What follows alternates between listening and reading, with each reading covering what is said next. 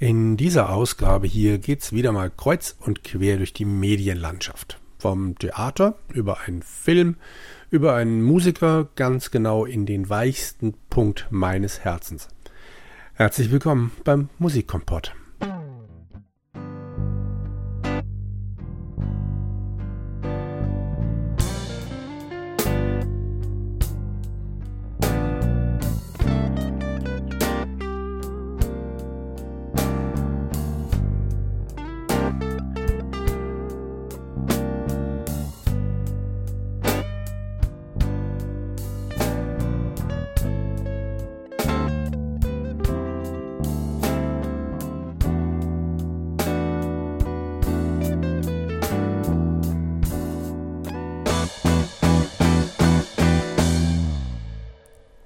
Heute beschäftige ich mich mit dem Monolog Novecento des italienischen Schriftstellers Alessandro Barrico, den er 1994 schrieb und der im gleichen Jahr uraufgeführt wurde.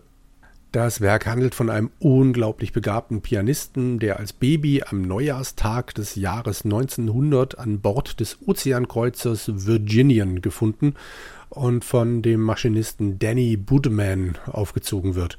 Und damit das Kind einen Namen hat, packt Danny an seinen eigenen Namen noch den Fundort T.D. Lemon für eine Zitronenkiste und Novecento für die Fundzeit, also 1900, dazu.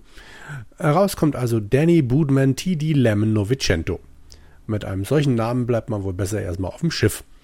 Und genau das macht der Junge auch, der nach dem Tod des Maschinisten Zuflucht bei der Musik sucht und sich selber auf dem Flügel des Schiffs Klavierspielen beibringt. Als Pianist vertreibt er ab diesem Zeitpunkt dann den Passagieren die Zeit und wird im Laufe der Jahre immer berühmter. Das führt dazu, dass eines Tages der Jazzmusiker Jelly Roll Morton an Bord kommt, der sich selbst als Erfinder des Jazz bezeichnet. Jelly will den Emporkömmling in seine Schranken weisen und ein für allemal zeigen, wer der beste Pianist der Welt ist.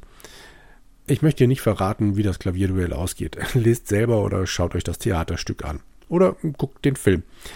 Denn hier schlagen wir mitten in der Geschichte einen Bogen zum nächsten Medium.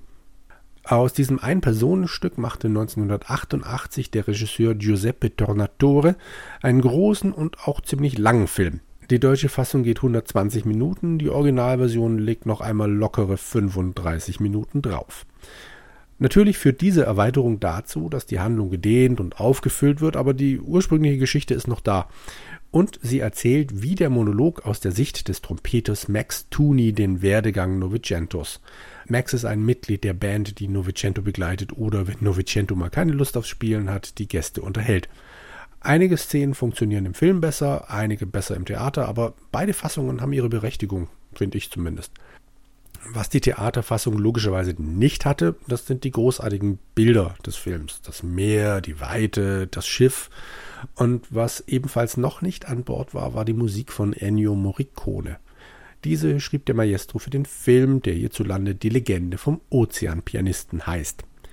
Den Soundtrack am Stück zu hören ist allerdings ein ziemlich hartes Stück Arbeit, weil hier wilde Jazzstücke, unter anderem eben auch Originale von Jelly Roll Morton, ruhige Klavierballaden und stimmungsvolle Orchestermusiken kreuz und quer durcheinander purzeln, als wäre die Virginian in einen Sturm geraten.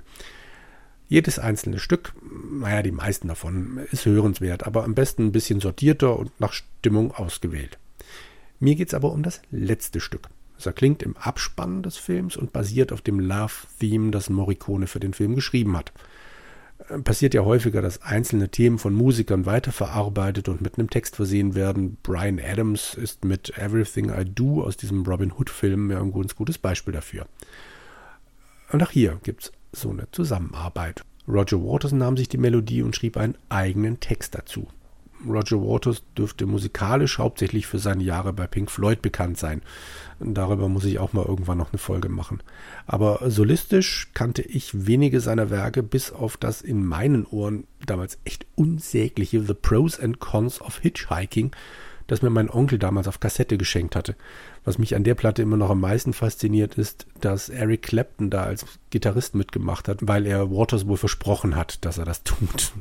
Ob mir mein Onkel die Kassette wegen der nackten Frau auf dem Cover gekauft hat, weiß ich leider nicht und ich werde es wahrscheinlich auch nie erfahren, weil ich mich nicht traue, ihn das zu fragen. An der Musik kann es auf jeden Fall nicht gelegen haben. Die belegte für mich damals nämlich die vorherrschende Meinung, dass Waters lieber dreimal die gleiche Musik mit unterschiedlichem Text versieht, als eine neue musikalische Idee zu verwirklichen. Es ging ihm eben immer mehr um die Botschaft und weniger um den Boten, der sie überbringen sollte. Aber hier, hier hatte er ja schon einen Boten. Die Melodie war da, das Thema des Songs war halbwegs vorgegeben. Es sollte natürlich um Novecento gehen um das Schiff, den Steel Tomb, wie er ihn einmal im Lied besingt. Und all das greift er auch auf. Er singt mit einer ruhigen, wunderschön unaufgeregten Stimme, was ich ihm einfach nicht zugetraut hatte. Und Eddie Van Halen, ja, genau der, steuert schöne, passende Gitarrensoli bei. Alles fließt. Die letzten Momente des Films werden aufgegriffen und verarbeitet. Wenig traurig macht sich der Besucher auf, den Kinosaal zu verlassen. Aber dann, da mache ich hier jetzt nochmal eine kleine Vollbremsung und schiebe noch eine kurze historische, traurige Note ein. Roger Waters gehört zu jener Generation britischer Kinder, deren Väter im Zweiten Weltkrieg gekämpft haben. Und Waters gehört zu jenen, deren Väter gefallen sind. Sein Vater, Eric Fletcher Waters, fuhr als Kriegsdienstverweigerer in den ersten paar Kriegsjahren Krankenwagen ging dann aber später doch zur Armee und starb im Februar 1944 in Italien im Kampf gegen die deutsche Wehrmacht. Zu diesem Zeitpunkt war Roger fünf Monate alt. Und er sagt selbst in diversen Interviews, dass diese klaffende Lücke in seiner Kindheit bis heute schmerzt. Das merkt man auch, denn jetzt gehen wir wieder zurück zum Liedtext. Die Virginian wurde im Zweiten Weltkrieg als Lazarettschiff eingesetzt und liegt am Ende des Films ausgemustert im Hafen. Vielleicht bilde ich mir diese Verbindung auch nur ein, aber in den letzten Zeilen, in denen Waters Bezug auf diesen besagten Krieg nimmt, schreibt er nicht mehr über einen Film oder über ein Theaterstück. Hier geht's um ihn, um seinen Vater, den er nie kennengelernt hat. Und immer, immer wenn ich dieses Lied höre, selbst wenn ich nur wie jetzt drüber spreche, kommt ein Kloß im Hals hoch. Ich habe Gänsehaut, ich merke es auch jetzt gerade wieder. Und die letzten Zeilen, die letzten Strophenzeilen sind dann You never took us fishing, Dad. And now you never will.